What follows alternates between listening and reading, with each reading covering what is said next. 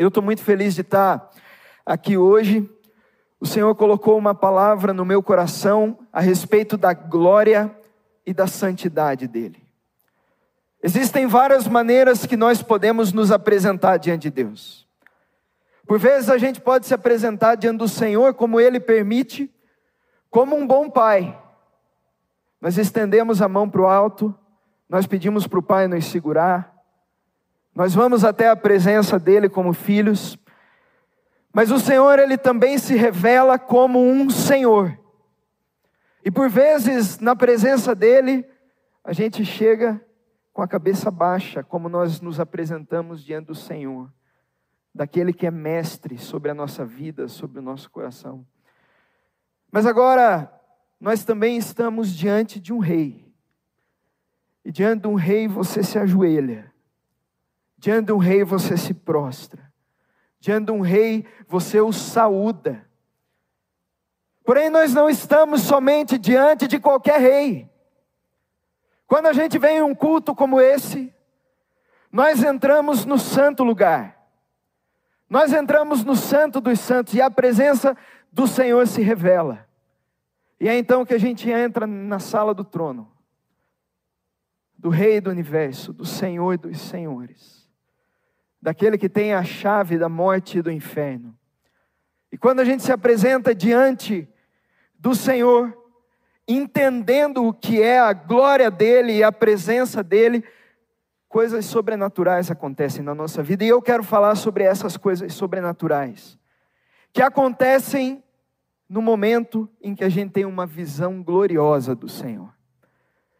A minha oração é que nessa tarde o Senhor abra a minha mente, a sua mente, o meu coração e o teu coração, para que a gente possa olhar para o Senhor ele que está sentado em alto e sublime trono, coroado de glória e majestade, rodeado pelos anjos que o adoram constantemente, declarando: Santo, Santo, Santo é o Senhor dos exércitos. Quando a gente tem uma visão gloriosa do Senhor, coisas mudam no nosso coração. Cadeias quebram, restauração acontece, vida é declarada, tempo novo chega no momento em que o Senhor nos dá uma visão gloriosa da presença dEle. Quantos aqui querem ter uma visão gloriosa do Senhor hoje nessa tarde? Amém. Glória a Deus. Eu quero, eu quero te convidar a abrir a palavra de Deus no livro de Isaías, no capítulo 6. Livro de Isaías, no capítulo 6. E eu quero ler o texto hoje de uma maneira diferente, se vocês me permitirem. Eu queria pedir para mais uma vez você se colocar de pé no seu lugar. E que você fique o mais à vontade possível. Você coloque o seu coração agora só em Jesus, só na presença do Senhor. E eu quero que você feche os seus olhos. E de olhos fechados, eu vou ler a palavra de Deus e eu quero que você visualize essa cena junto comigo. E você deixe o Senhor te mostrar uma visão gloriosa do trono da graça. Se você quiser erguer suas mãos, você pode erguer. Se você quiser se ajoelhar, você pode. A gente está em um ambiente de liberdade aqui. Feche seus olhos. A palavra de Deus fala: no ano da morte do rei Uzias, eu vi o Senhor assentado sobre um alto e sublime trono, e as abas das suas vestes enchiam o templo. Serafins estavam por cima dele, cada um tinha seis asas. Com duas asas eles cobriam o seu rosto, com duas asas cobriam os seus pés, e com duas eles voavam. E eles clamavam uns aos outros, dizendo: Santo, Santo, Santo é o Senhor dos exércitos, toda a terra está cheia da sua glória. E as bases do limiar do templo se moveram a voz do que clamava, e a casa se encheu de fumaça. Então eu disse: Ai de mim, eu estou perdido porque eu sou um homem de lábios impuros.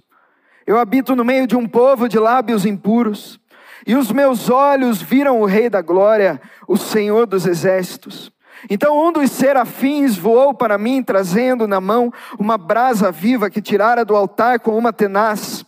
Com uma brasa tocou a minha boca e disse: Eis que ela tocou os teus lábios, a sua iniquidade foi tirada e perdoado o teu pecado. Depois disso ouvi a voz do Senhor que dizia: A quem eu enviarei? E quem há de ir por nós? Disse eu: Eis-me aqui, Senhor, envia-me a mim.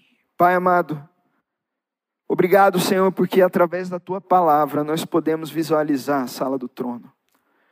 E eu quero clamar, Senhor Deus, que essa visão hoje venha transformar coisas aqui dentro de nós que sozinhos a gente não pode mudar. E eu quero pedir, Senhor, que nada impeça aquilo que o Senhor tem para fazer nessa tarde. Em nome de Jesus. Amém. Você pode se sentar. Por diversas vezes na história o Senhor se revelou por meio de momentos gloriosos. Alguns desses, desses momentos foram chamados de grandes avivamentos. Em certo avivamento, Charles Finney, que foi o precursor do avivamento nos Estados Unidos, ele, cheio da glória e da presença de Deus, vai visitar uma fábrica. Quando ele chega, 3 mil pessoas trabalhando naquele lugar. Uma das mulheres ali, vendo ele, aquele homem, vira para a mulher do lado para brincar, tirar sarro dele de alguma coisa. Aquele homem olha para ela, ele não fala nada.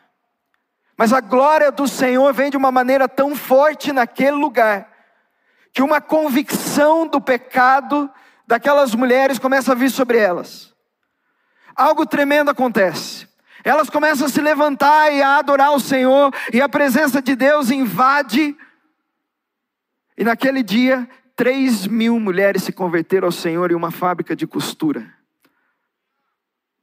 Quando isso acontece, o dono da fábrica precisa fechar a fábrica por dias seguidos para realizar cultos.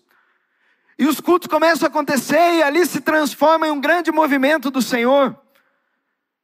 Outra vez, no país de Gales, avivamento puxado por Evan Roberts, um grupo de pessoas começaram a orar: Senhor, nos dobra, Senhor, nos quebranta na Sua presença, e o avivamento veio.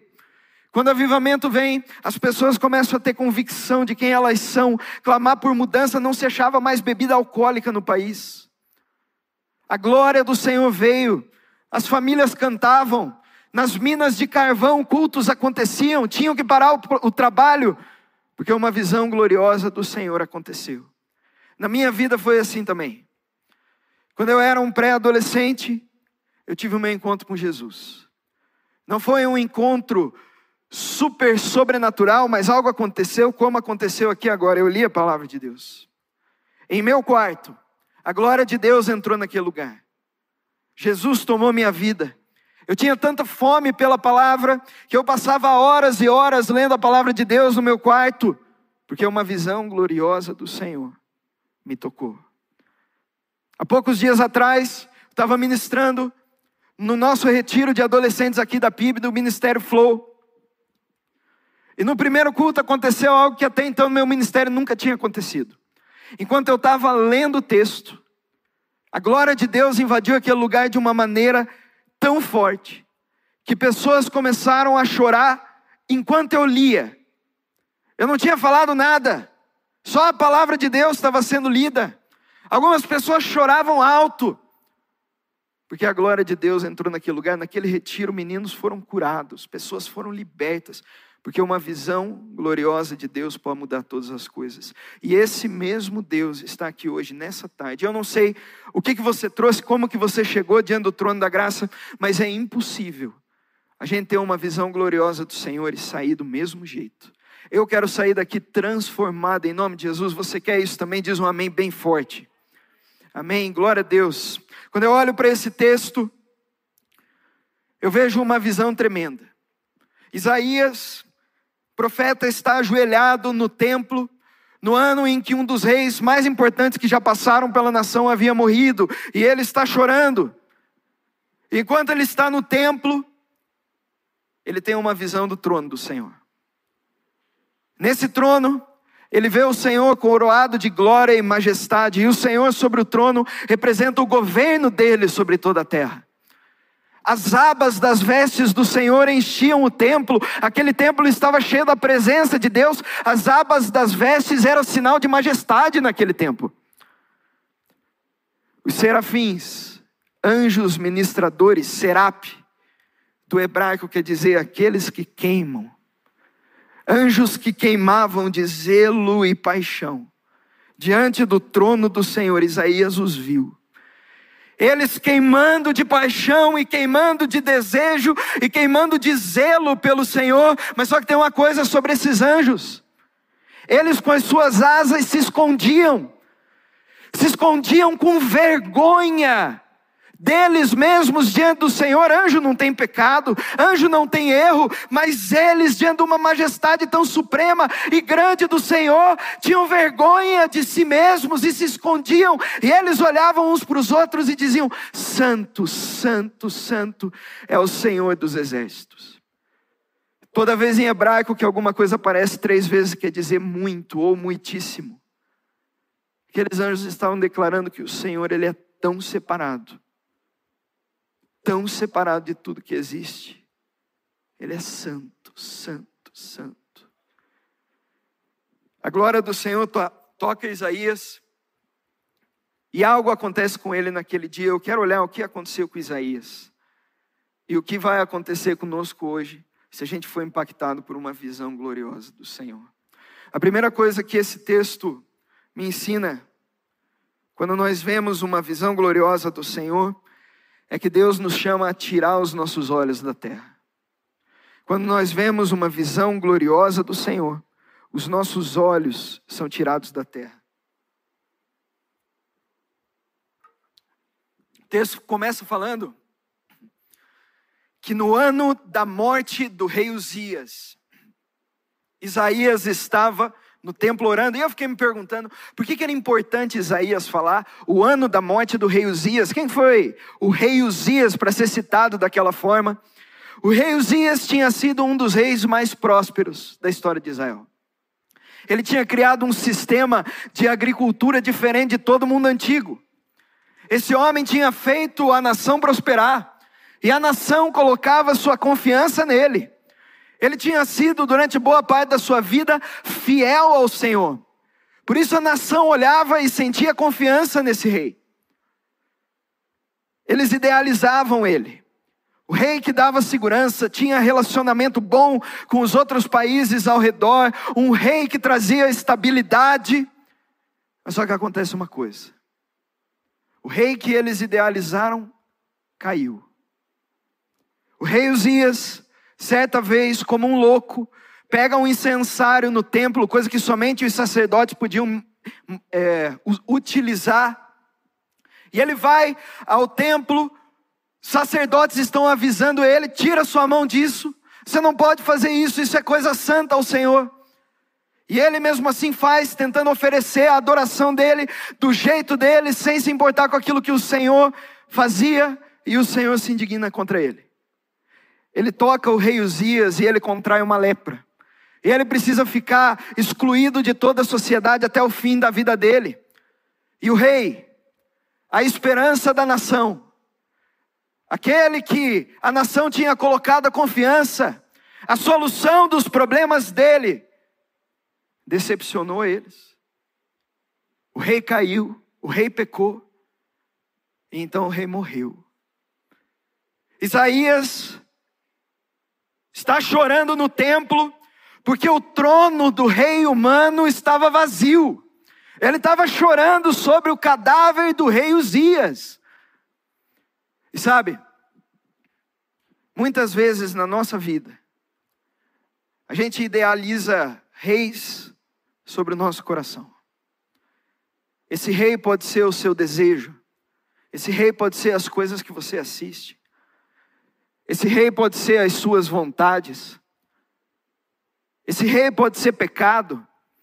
Esse rei pode ser o seu passado, que você ainda é cativo, que você é prisioneiro. Esse rei pode ser uma dor que te governa, que te domina.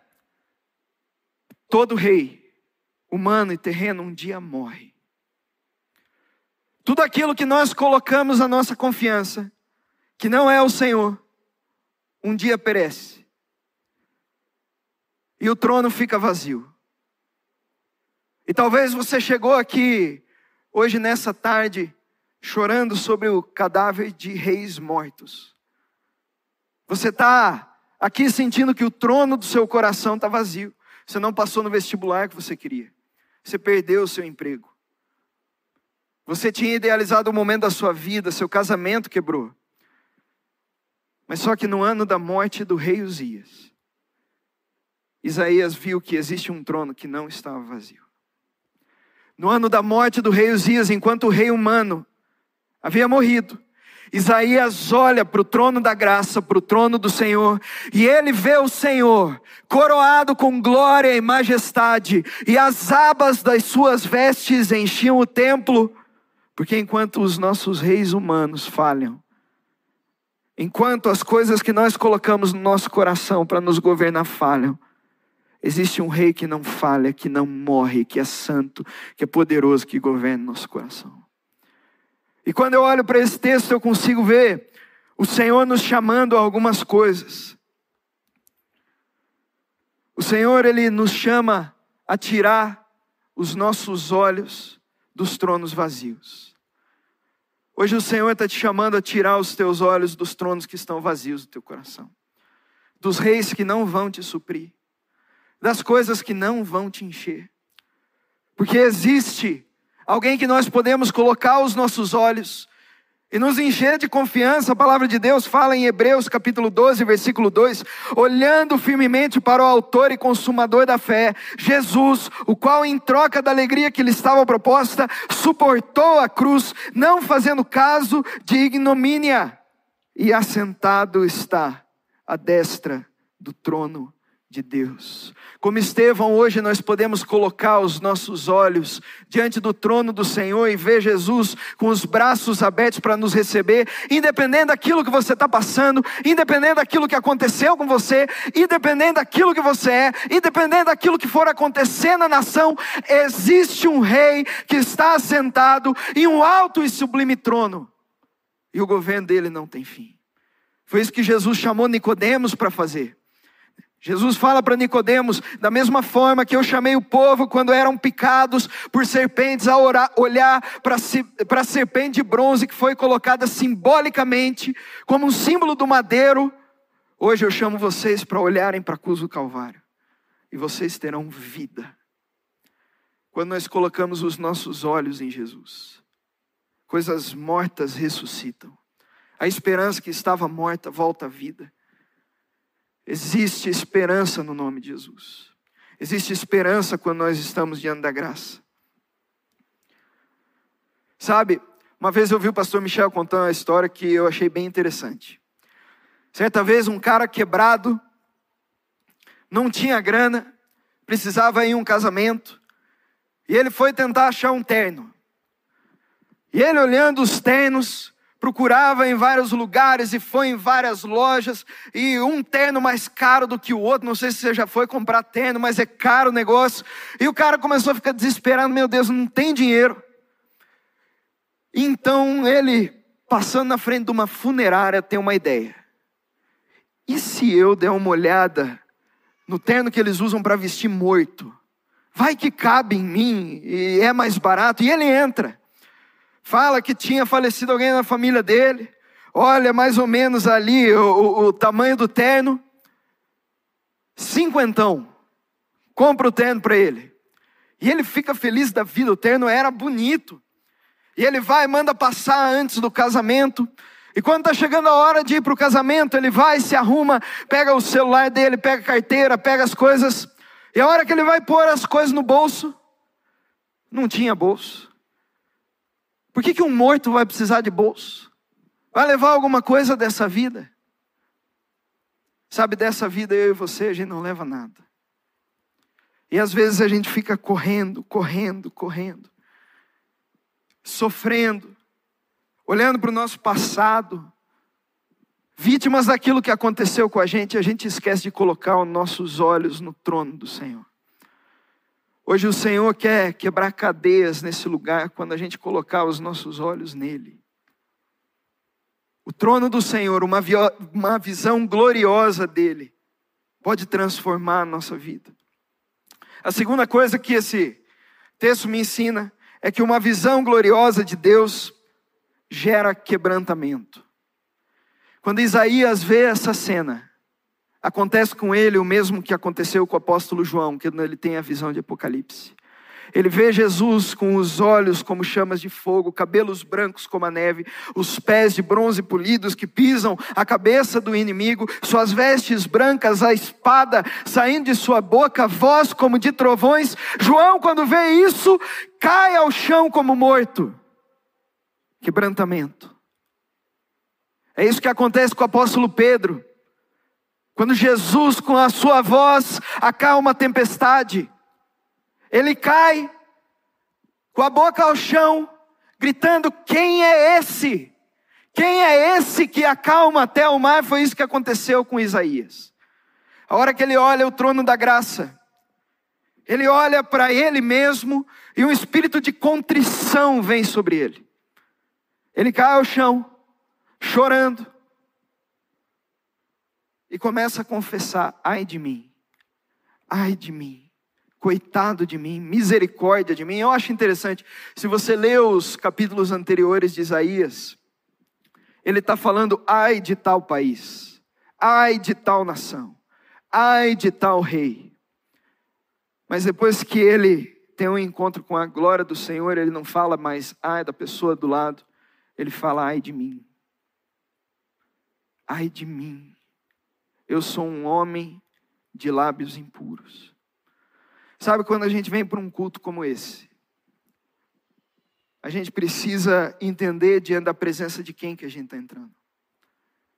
Porque quando a gente entra diante da presença de um Deus Santo, como esse que a gente está falando, não tem como a gente permanecer do mesmo jeito que a gente entrou.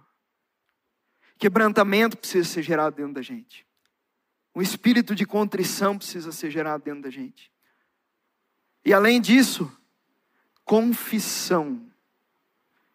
Se você tem vindo para a presença de Deus e você não tem tido convicção daquilo que a luz está mostrando para você que está sujo, talvez você não está tendo uma visão da glória do Senhor.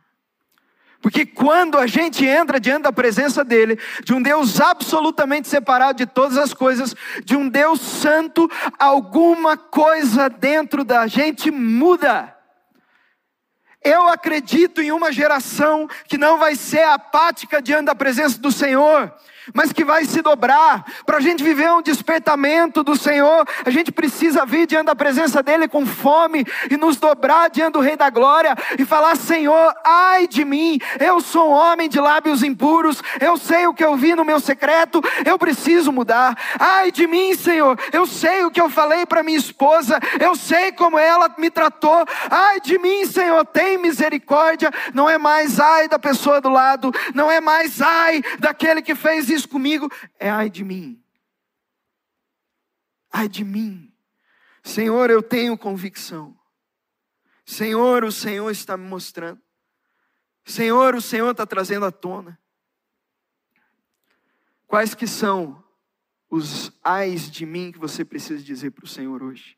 Quando Isaías olha aquela cena, provavelmente ele olha para os anjos que cantavam Santo, Santo, Santo, eles com os lábios puros, e ele olha para os lábios dele.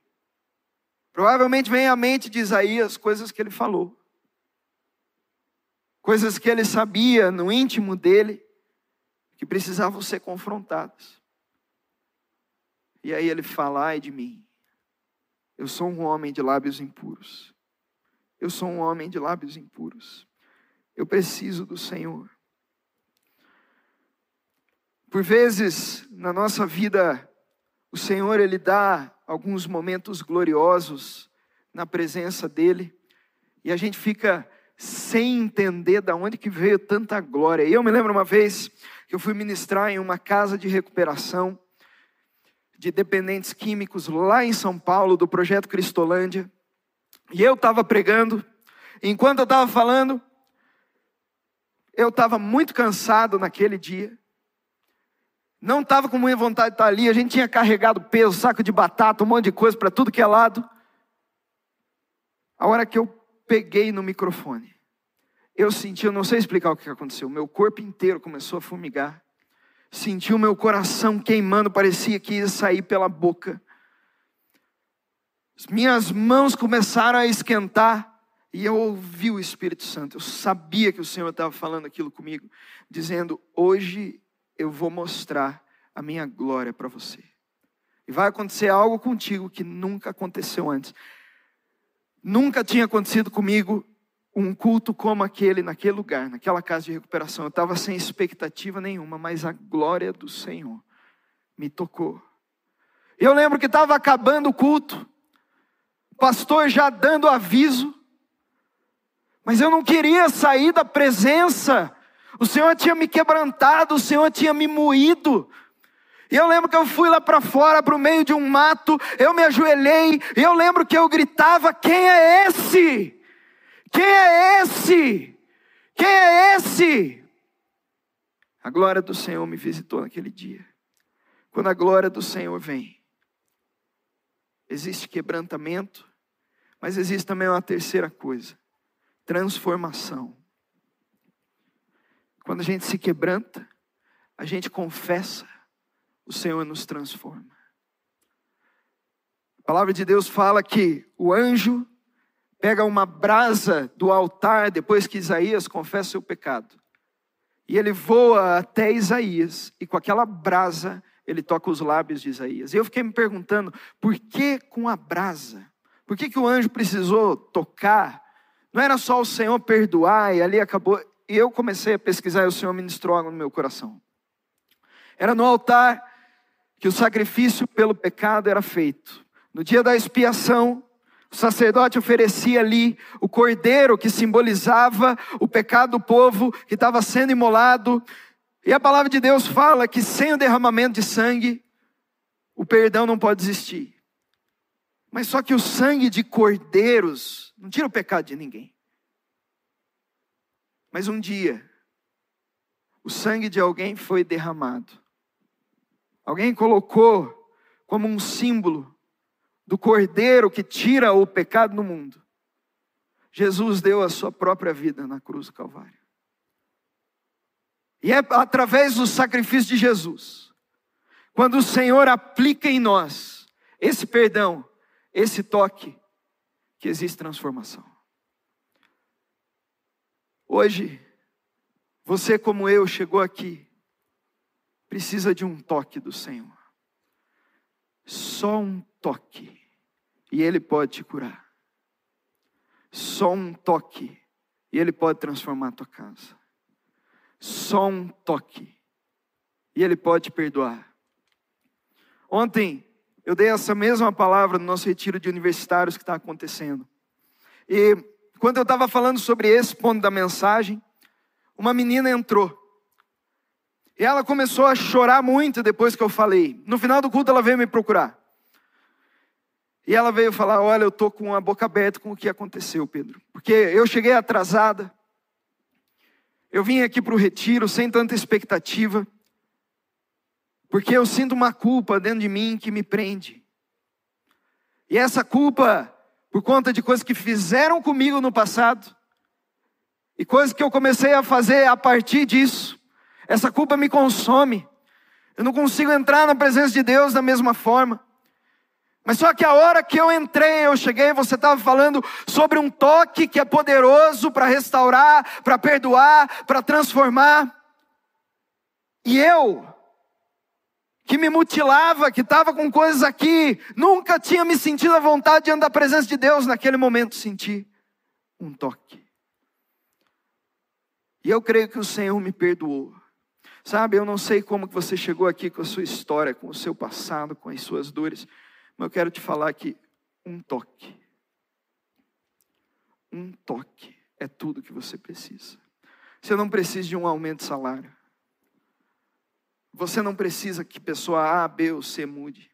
O que você mais precisa hoje é um toque do Senhor. E a última coisa dessa mensagem, o louvor pode vir subindo aqui, é que diante de uma visão gloriosa de Deus, o Senhor nos chama a dar uma resposta a Ele. Eu acredito que a cruz de Jesus não pode ficar sem resposta. Eu acredito que uma visão gloriosa do Senhor não pode ficar sem a gente tomar algumas iniciativas diante dele. Isaías, ele não sabia ao que Deus ia chamar ele. Mas a hora que o Senhor fala, quem que eu vou enviar? Isaías fala: Senhor é comigo. Senhor sou eu. Porque é impossível a gente olhar na face de um Deus glorioso e a gente não desejar dar uma resposta para Ele. Como que você tem respondido, Senhor? Você tem sido impactado pela presença, pela glória dEle? O Senhor, Ele quer nos transformar. O Senhor, Ele quer que a gente simplesmente escute a voz dEle, se disponha e caminhe dentro daquilo que agora o Senhor quer para a gente. Você tem respondido ao Senhor e entrado no seu lugar secreto para o buscar de todo o coração. Você tem respondido ao Senhor voltando de novo e de novo ao primeiro amor. Você tem respondido ao Senhor quando Ele confronta o teu pecado. Quando Ele pede para você mudar o relacionamento que você sabe que você tem que mudar. Você tem respondido o Senhor quando Ele te chama a águas mais profundas ou quando Ele começa a revelar o chamado dele sobre você. Existem momentos na nossa vida que o Senhor ele traça algumas linhas. E ele fala: quem vai vir comigo? Quem vai vir se apresenta, atravessa, passa essa linha. Quando eu era adolescente, em um retiro, eu me lembro que o Senhor falou comigo sobre todos os medos que eu tinha de abandonar tudo e seguir Ele e o propósito que Ele tinha para mim. Eu nunca me esqueço que eu fui no apelo, o pastor estava pregando, eu me ajoelhei ali na frente, e uma coisa sobrenatural aconteceu comigo, uma imagem clara veio na minha cabeça. Naquela imagem eu me via caminhando por um caminho e eu vestia roupas boas, tinha um carro bom, uma vida tranquila. Mas de repente eu voltava para o começo daquele caminho, e era um caminho, tinha muita gente, muita, muita gente. As roupas eram mais simples. Eu não era tão acompanhado. Mas de repente eu começava a olhar em volta e eu via pessoas erguendo a mão como se fosse um apelo para receber Cristo Jesus. E eu me lembro que o Senhor falou no meu coração aquele dia: você pode escolher. Pode escolher. Nos dois caminhos eu vou te abençoar. Mas agora existe um caminho que você vai ver a minha glória cair e nada vai impedir. E eu não me arrependo nem um dia da minha vida de eu ter ouvido a voz do Senhor e abandonado tudo para seguir Ele. Hoje o Senhor ele quer que você dê respostas a Ele. Talvez a resposta que você vai falar é o Senhor perguntando, filho, filho, o que está doendo? Qual que é o rei que você colocou no meu lugar? Quais que são os tronos, os cadáveres que você está chorando em cima hoje? Tira os teus olhos daí e coloca os teus olhos em mim e você precisa entregar esse trono para o Senhor. Talvez seja a dureza do seu coração, mas você quer dizer para o Senhor: Senhor, hoje através dessa palavra, eu fui quebrantado. Eu quero me quebrantar. Eu quero confessar, Senhor, quais têm sido os meus erros. Eu quero que o Senhor sonde o meu coração e me transforme. Eu não quero sair daqui o mesmo, Pai. Talvez o que você precisa é de um toque. Um toque de cura, um toque de perdão, um toque de restauração, um toque de renovo. Mas eu sei que o Senhor está nos chamando a dar uma resposta para Ele. E eu quero hoje, em pé aqui diante do Senhor, falar: Senhor, eu quero ser impactado diante da Tua glória. Senhor, eu quero viver a tua presença, eu quero ver a tua glória, e eu quero ser transformado, e a minha resposta é sim para o Senhor, para tudo aquilo que o Senhor pedir.